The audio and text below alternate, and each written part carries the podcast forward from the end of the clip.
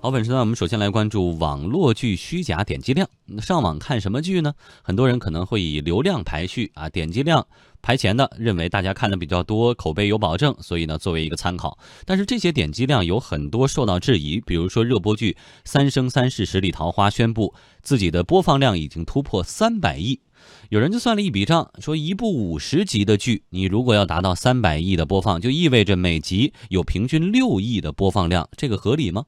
乐正传媒研发与咨询总监彭侃说：“就算业内人士啊，也很难分辨真假。他这样的话，他就是你你都分不清是真是假了，就是他已经完全失去一个比较客观的一个标准了。就像比如说问我现在网上什么剧啊，或者是什么呃综艺节目是最火的，你有的时候你就会被他的这种虚假的数据所迷惑，其实他根本就没有那么多的观众会去看。”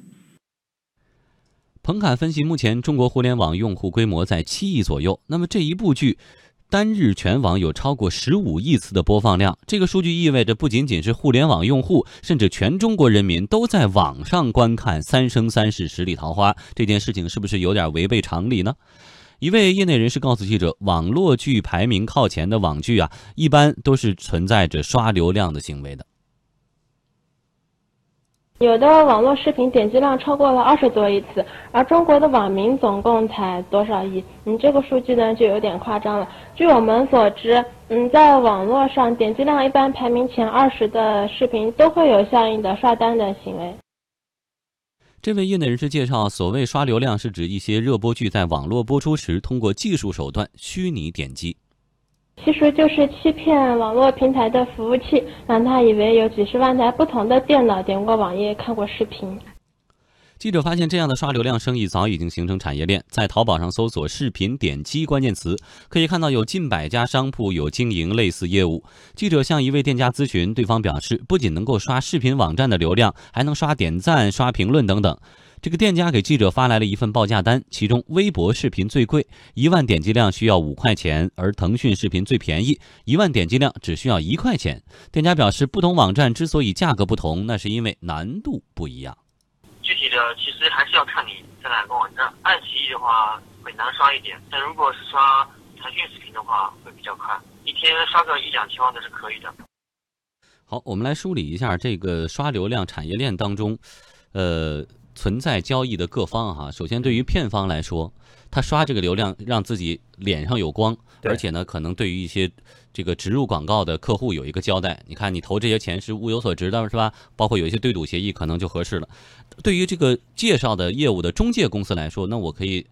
抽成嘛。而对于刷单公司来说，等于我接着活了。再来看，对于这个平台网站而言，他们是不是也是乐见其成？因为我这个网站如果点击量特别高，证明我的。这个平台的实力比较雄厚，平台的人气旺，哎，所以热播剧如果选择独播的话，是不是更有可能选择我这个网站？而对于广告主来说，他们的在统计广告费方面有另外的一个系统，可能跟播放量并没有太大关系。所以我们看到，在这个产业链链上的各方似乎都在享受着虚假繁荣带来的成果，这是一个共赢的局面吗？呃，这个貌似是一个多赢啊，就是。短期繁荣，大家你刚才已经逐条分析了，就是所有参与方目前看起来并没有受到一个比较大的损害。实际上这里面有有一方是受到损害的，直接影响就是真正投投放广告的那个客户，就是那个真正的广告商的甲方是受到影响的，因为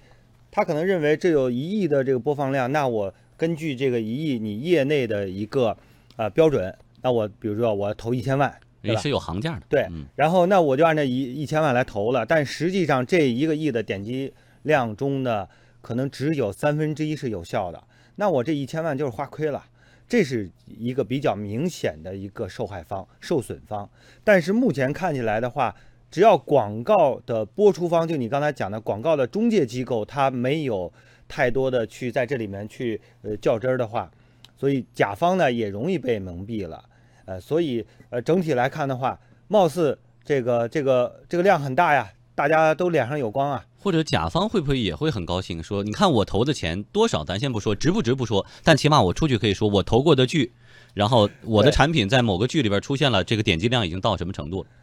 这个就是他自己心知肚明，但是他可能呃，就是拿这个事儿了，也可以对外面去做所以给他背书的一个案例嘛。对，但是真正的从长期来说，我说这是个短期繁荣，从长期来看的话，对于整个评价体系造成了巨大的一个损害，就是所有人不相信了，你这个排行榜很可能是刷出来的，那也就是说你这个剧，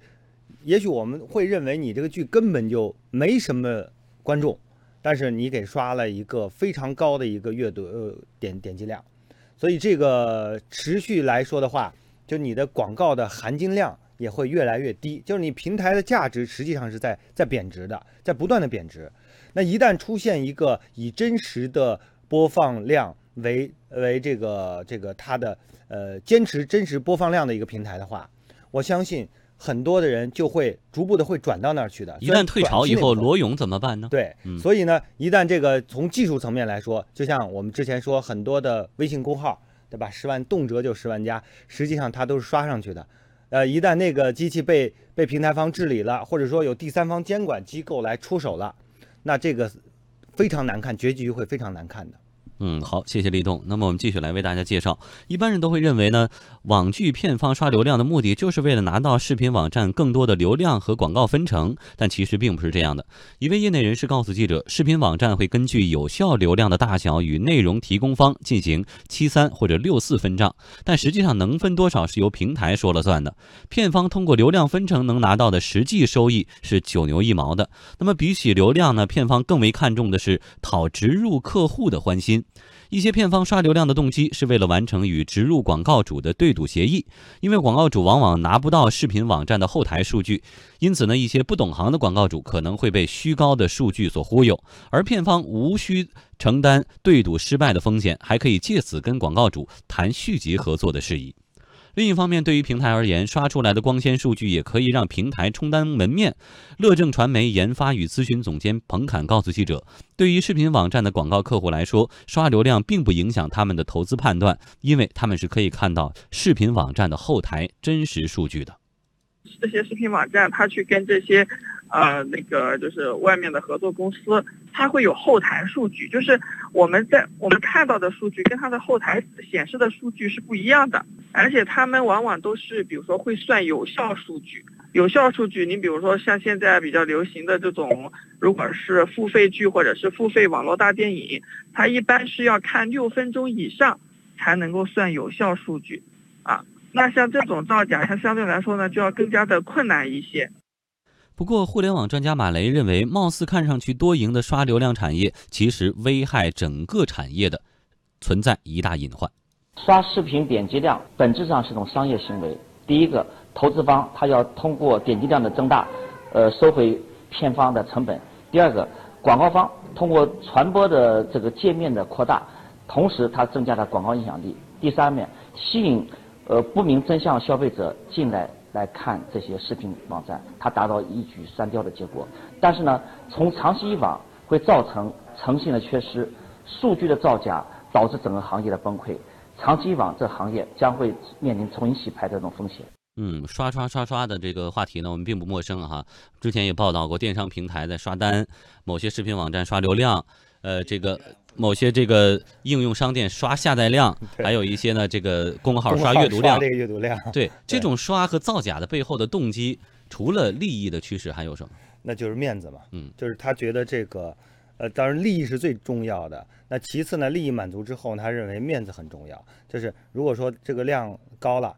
我的人气旺了，那这个形成的一个效应，就是自然有一个光圈效应。虽然我们知道真实的这个投放，呃，会根据它的有效的这个播放来来进行的，但是呢，从外界来看的话，外界受到蒙蔽了，然后呢，粉丝也受到蒙蔽了。所以粉丝他闹不清楚啊，也许他觉得像这部剧，你刚才提到的这个，我们片头开的提到那个剧呢，确实很火，我知道我周边的人都在看，但是它的量也没有不至于到那么大呀，啊，三百三百亿的这样的一个人，而这种事儿，你又不能全中国人民每一个人都调查问卷能问到对。嗯，所以最终就造成了整个行业的调查数据的失真，最终影响的是整个投资判断，因为会它会影响到投资判断的，因为不是每一个人都会根据后台都有权限去后台调集这个有效数据的，然后进行一个判断的。所以呢，它会增加一个社会成本，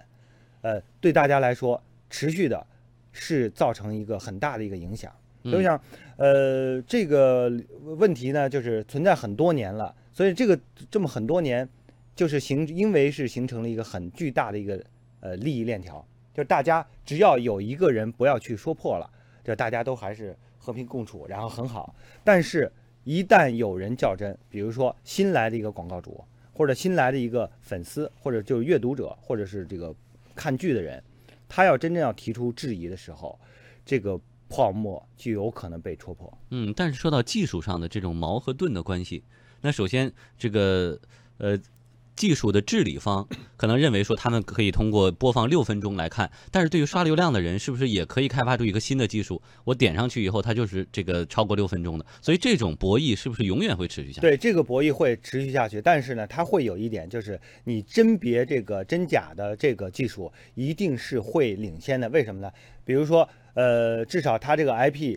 透过这个阅读或者说是呃观剧的这个 IP 地址，你能够呃通过技术手段来看出来它是机器在看，还是说机器刷的单，还是人真实的一个人在看，这是能做到的。至于你到后期，你通过这个呃造假公司通过软件的这个补漏，然后把这个完成了，但是呢，你这个作为一个呃鉴别方式的话，从技术上来说能够。呃，总是能够领先的，但是这种博弈造成了总体的这个成本的增加。嗯，而且对于一个行业而而言呢，这个信用诚信想建立起来非常非常的难，但是想毁坏它，可能真的就是一朝一夕的事情。也希望这种呃，